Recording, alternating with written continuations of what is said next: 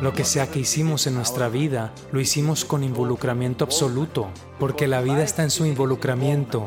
La vida no está en su rectitud. Tu involucramiento debe ser desenfrenado. Hagas lo que hagas, mira cómo se incluye el bienestar de todos en esto. Si eres un proceso inclusivo y estás involucrado, está bien. Estás bien o mal, bien o mal. Hasta el último día de tu vida realmente no puedes decidir qué está bien o mal, porque siempre habrá otro grupo de personas que diga que esto está mal. ¿No es así?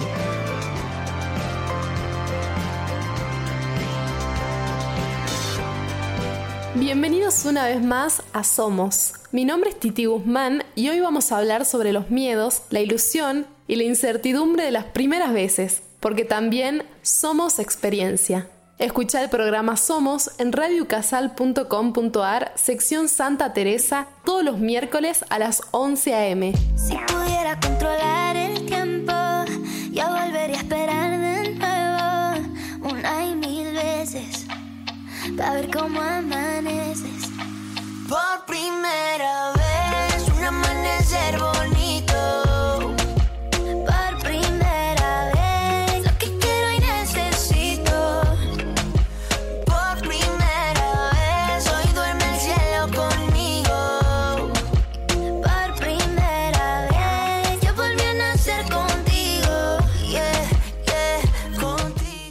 cuenta que en toda tu vida solo tenés una oportunidad de hacer algo por primera vez? Si bien es mucha la presión, cada día podemos enfrentarnos a algo nuevo por más chico que parezca.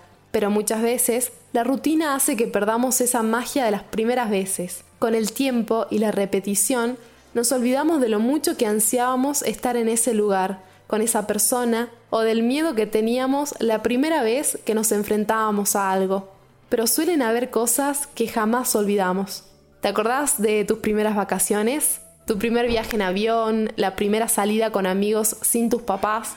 ¿Tu primer beso? ¿Tu primer novio? Por lo general son eventos puntuales, difíciles de olvidar, pero muchas veces el miedo nos paraliza y no nos deja salir de nuestra zona de confort y vivir otro tipo de experiencias que nos sumen en la vida. Siento, siento, siento que te conozco de antes de hace tiempo.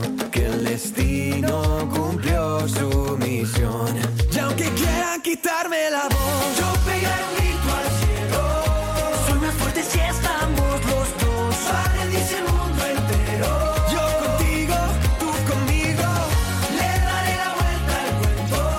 Y aunque muera en el intento, vamos a escribirlo mejor. Yo contigo, tú conmigo.